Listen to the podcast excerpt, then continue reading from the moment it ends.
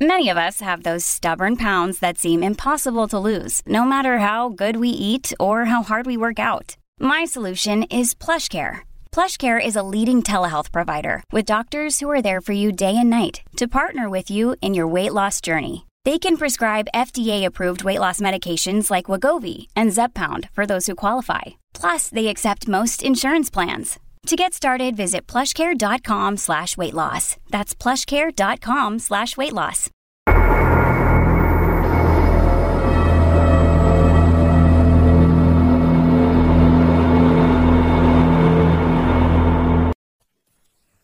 A continuación, una joven es asesinada y su vecina asegura que ha sido un mirón. Estaba inquieta. No se sentía segura en aquel lugar. No entendía cómo había podido pasar. A pesar de las pruebas, el caso no se resuelve. Hacíamos todo lo posible, pero no teníamos pistas que seguir. Hasta que se encuentran pruebas de que el sospechoso había matado antes. No creo que se hubiese detenido ahí. Habría vuelto a hacerlo.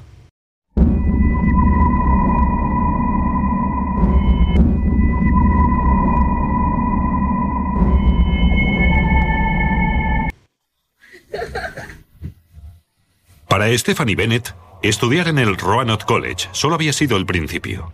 Graduada en empresariales, consiguió trabajo en IBM y estaba impaciente por ganar dinero.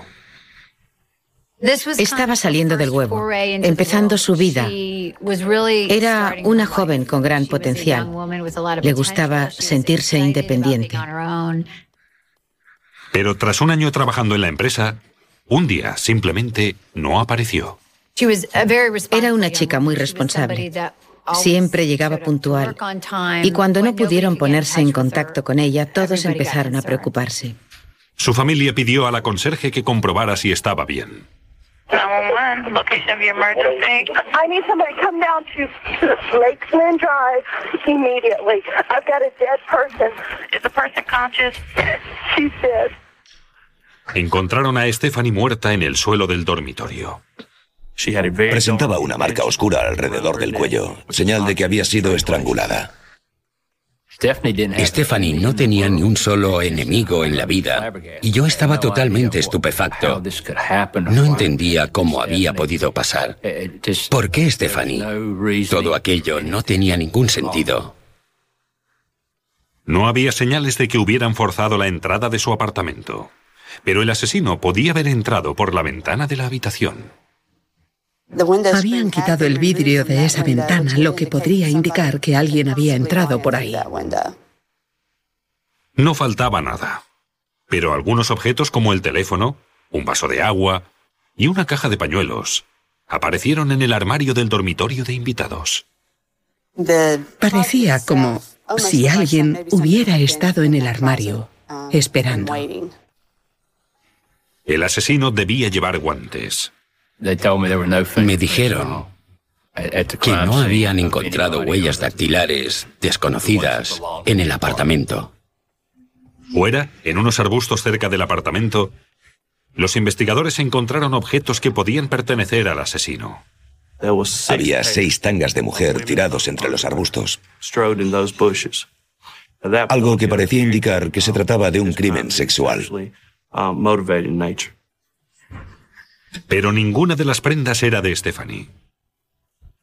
El forense determinó que la hora de la muerte rondaba la medianoche. Los investigadores descubrieron que Stephanie estuvo hablando con su novio, Walter Robinson, hacia las ocho. Así que Walter quedaba descartado como sospechoso porque estaba a cuatro horas en coche del lugar del crimen y tenía testigos que lo corroboraban. Stephanie era una víctima poco probable. No estaba involucrada en nada considerado como comportamiento de riesgo. Era una chica normal y corriente, de buena familia. La policía encontró un correo electrónico de Stephanie enviado antes del asesinato. Había escrito a mi hermana diciéndole que tenía miedo, pero a mí nunca me lo contó. Stephanie tenía miedo, porque se había visto a un mirón merodeando por su edificio. Le habían informado de un mirón que espiaba por su ventana. Ella no llegó a verlo, pero una vecina sí, y lo denunció.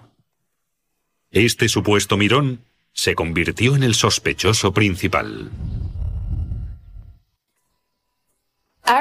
Recuerdo que Steph jamás se preocupaba por lo que los demás pensaran de ella y vivía la vida con plena libertad. Era buena amiga y una gran persona.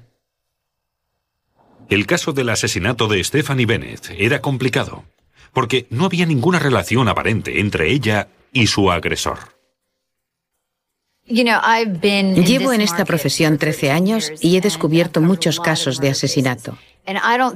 Y no creo haber visto un caso que causara más miedo y preocupación en la comunidad que este.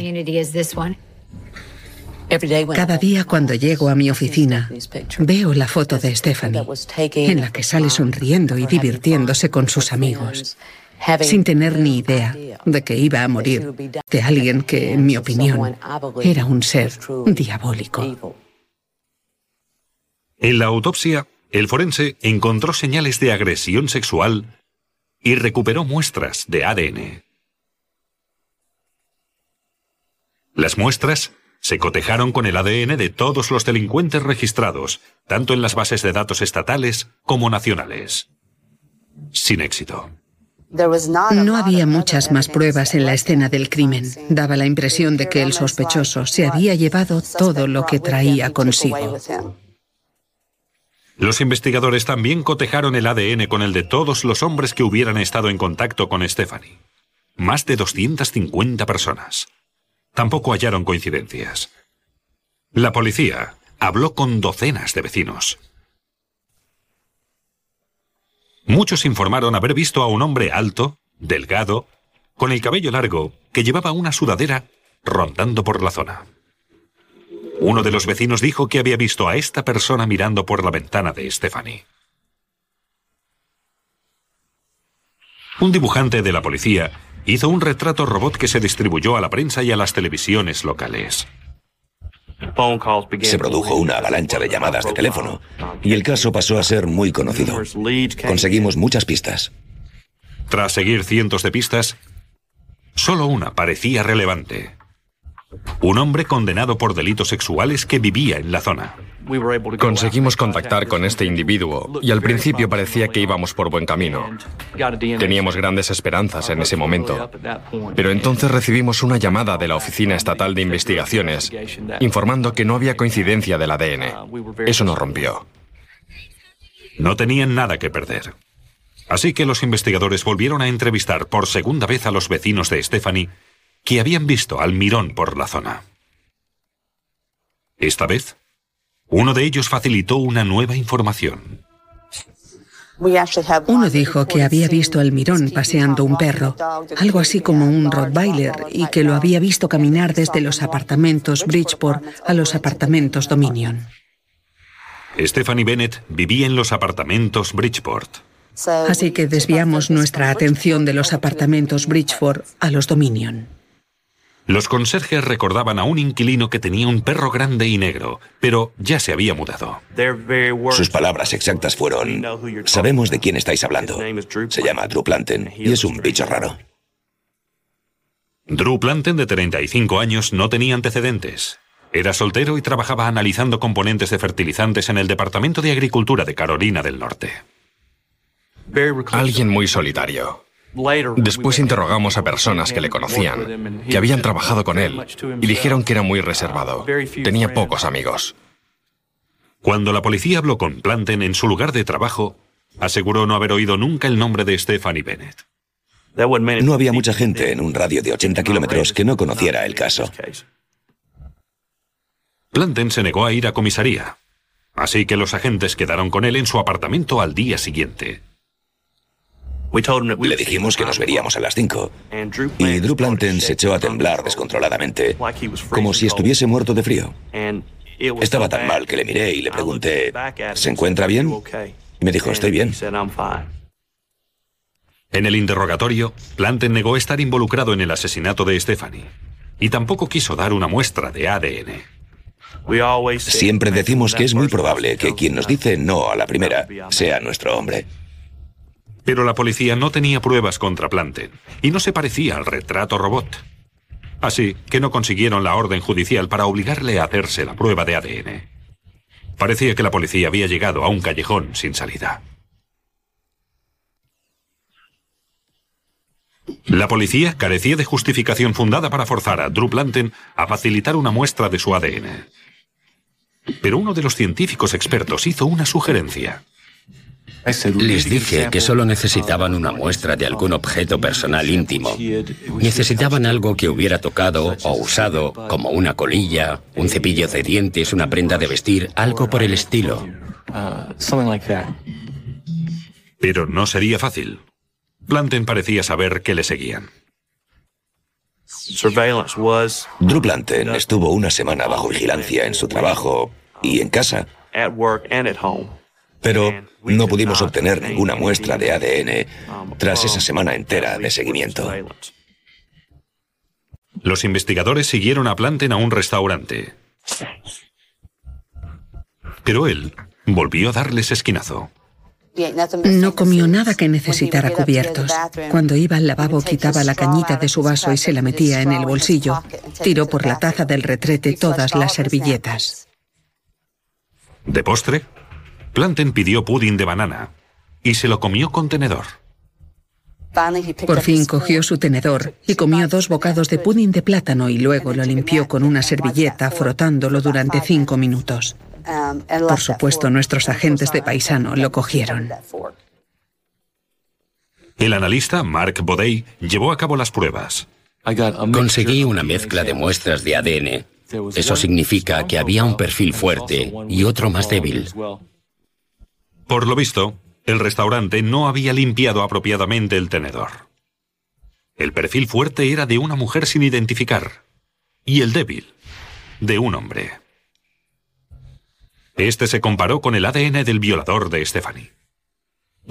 El perfil débil era muy parecido al de la muestra vaginal de Stephanie Bennett. Pero este perfil era tan débil que sería improcedente ante un tribunal.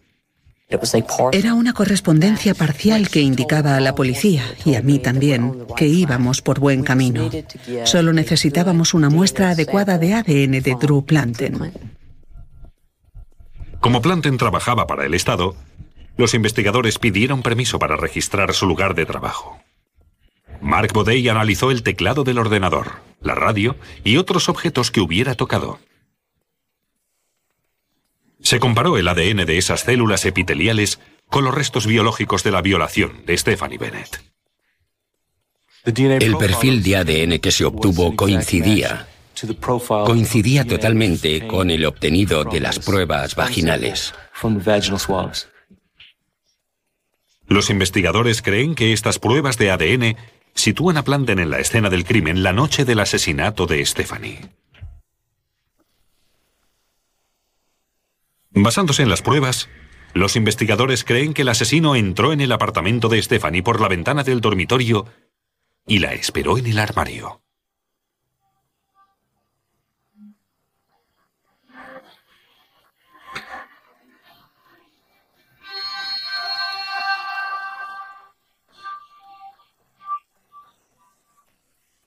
Stephanie llegó a su casa y llamó a su novio entre las 8 y las 9 de la noche.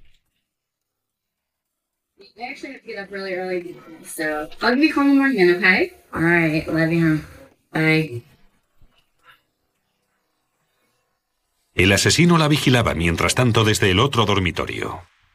Y Stephanie no se dio cuenta de la presencia de otra persona en el apartamento.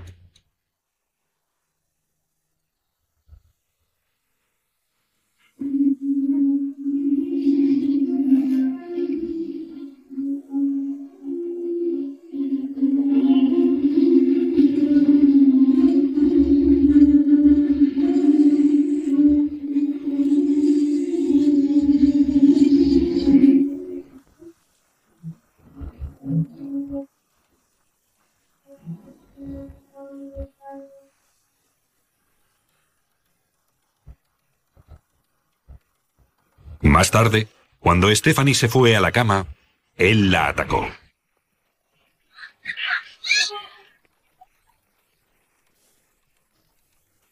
Las pruebas demuestran que fue violada y estrangulada.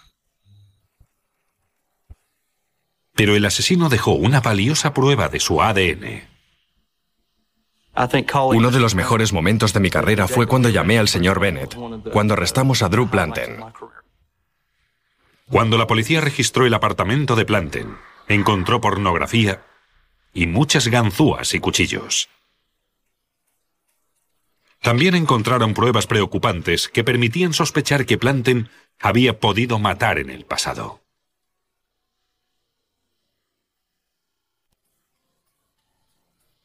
Cuando los investigadores registraron el apartamento de Drew Planten, encontraron varios trozos de una carta dirigida a una mujer en Lansing, Michigan, Rebecca Huseman. El matasellos era de hacía seis años.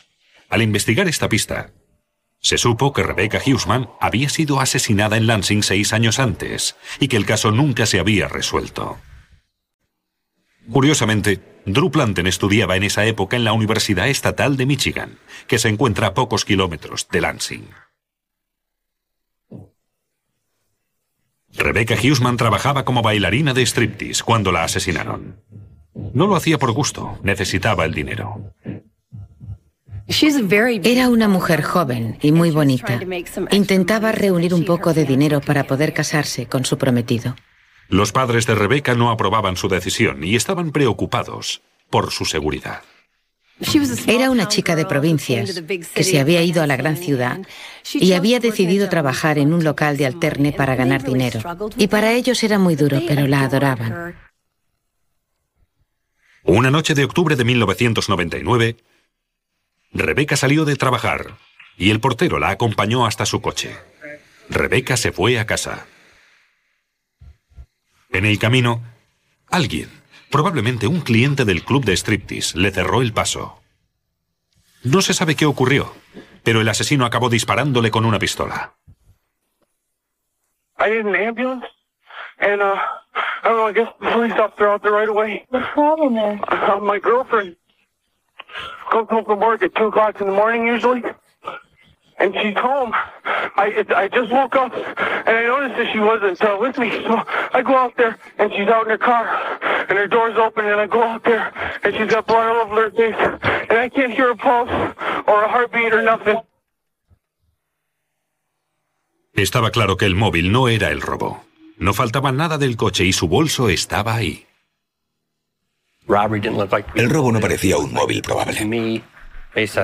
Basándome en mi experiencia, me parecía un crimen personal por el disparo único en el rostro. En el suelo, cerca del coche, había un casquillo del calibre 45. Era la única prueba del escenario del crimen. No teníamos muchas pruebas en que basarnos, ni huellas dactilares, ni marcas de neumáticos, ni pisadas, nada. Todos los que trabajaban con Rebeca dijeron que ella no tenía ningún contacto personal con los clientes del club. Ella no tenía nada que ver con el club al terminar el trabajo. No salía con nadie. No tenía contacto con los clientes fuera del exigido por su trabajo. Se interrogó a docenas de personas, pero no surgió ningún sospechoso evidente. Tanto si era un cliente como si no, estudiamos todas las cintas, los vídeos de vigilancia y este tipo de cosas. Pero no descubrimos que se hubiera producido ningún altercado entre ella y las otras bailarinas. Cuando los investigadores de Rally encontraron la carta de Rebeca en el apartamento de Planten, se pusieron en contacto con los investigadores de Lansing. Les dije, si tenéis una pistola del calibre 45, hacedmelo saber. Y me dice, tenemos dos. Y les dije, guardadlas. Las dos pistolas del calibre 45 de Planten fueron analizadas por el Departamento de Balística. Los análisis se centraron en las estrías de los casquillos. Las imperfecciones del percutor se marcan en el casquillo cuando se dispara. Estas estrías son únicas para cada arma. Cuando se cotejaron los casquillos de la escena del crimen con los de las armas de Planten, las coincidencias eran indiscutibles. Eran unas marcas lineales paralelas muy bien definidas, que se encontraron en las superficies de imprimación de todas las pruebas y en los cartuchos que nos enviaron de la Oficina Estatal de Investigación de Michigan. También compararon las estrías de la bala de la prueba con las de la bala del crimen. Y también coincidían. En mi opinión, solo esta pistola podía haber disparado el casquillo. Para entonces, Planten estaba detenido en Carolina del Norte, pero no se mostraba muy cooperativo. Se negó a caminar para comparecer ante el juez de instrucción y tuvo que ser atado a una silla de ruedas. Cuando le llevaron al tribunal para su primera comparecencia, no abrió los ojos. Creo que pensaba que si tenía los ojos cerrados y no veía nada, no pasaría nada. Pero nadie sabrá con certeza los detalles de ambos asesinatos. Poco antes de su juicio en Raleigh, Carolina del Norte, Drew Planten se suicidó en la cárcel, asfixiándose con una bolsa de plástico. Fue una decepción no tener un juicio, sentarnos ante el tribunal y escuchar al jurado decir, usted es el culpable del asesinato en primer grado de Stephanie Bennett y por este crimen ha perdido el derecho a la vida. Quisiera saber por qué eligió a Stephanie. ¿Por qué? ¿En qué pensaba? Simplemente saber por qué. El señor Planten era un depredador. Conseguimos información y pruebas en su apartamento que nos llevaron a creer que había buscado la manera de atacar a otras mujeres. Los investigadores están convencidos de que las pruebas forenses habrían permitido condenarlo. Pero están sobre todo satisfechos de saber que estas pruebas les permitieron capturarlo. Cuando descubrimos quién era Planten y registramos su casa, encontramos información sobre alguien a quien probablemente llevaba un tiempo vigilando. Fue sobrecogedor encontrar a esa persona y darte cuenta de que probablemente ha salvado una vida al resolver el caso. Creo que la ciencia forense jugó un papel importantísimo en este caso, puesto que sin esas pruebas, ni balística, y sin haber recreado el caso, se habría estancado y no se habría resuelto jamás, estoy segura. La ciencia forense fue fantástica en este caso. Como alguien dijo, fue una combinación de los métodos policiales tradicionales con la ciencia más moderna.